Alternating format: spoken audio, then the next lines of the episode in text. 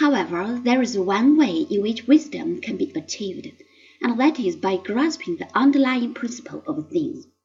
This formula is the harmony of opposites, but men do not recognize it, though it manifests itself everywhere. The formula, which is as I say, men always fail to grasp before they hear it, and once they have heard it.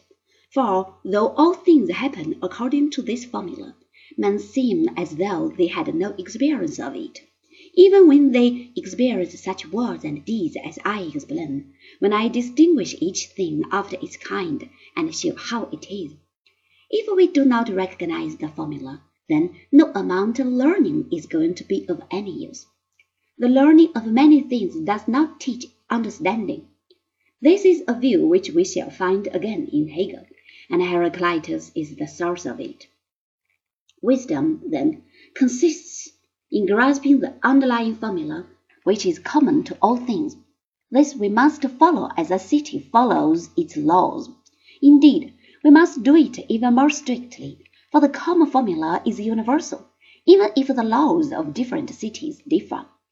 Heraclitus thus insists on the absolute character of the common as against the notion of relativism, which was developing at that time on the basis of comparisons between the various customs of different peoples. The Heraclitean doctrine is opposed to the pragmatic view of the Sophists, which Protagoras later expressed in the statement that man is the measure of all things.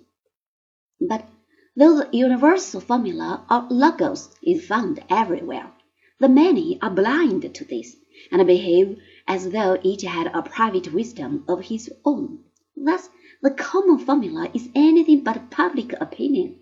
For this blindness, Heraclitus despises the crowd. He is, in the literal sense of the word, an aristocrat, one who favors the power of the best. The Ephesians would do well to hang themselves, every grown man of them, and leave the city to beardless lads, for they have cast out Hermodorus, the best man among them, saying, We will have none who is best among us. If there be any such, let him be so elsewhere and among others. Of himself, Heraclitus no doubt had quite a good opinion for which he may perhaps be forgiven. This personal kink set aside, he emerges as a powerful thinker, bringing together the leading conceptions of his predecessors and exerting a vital influence on Plato.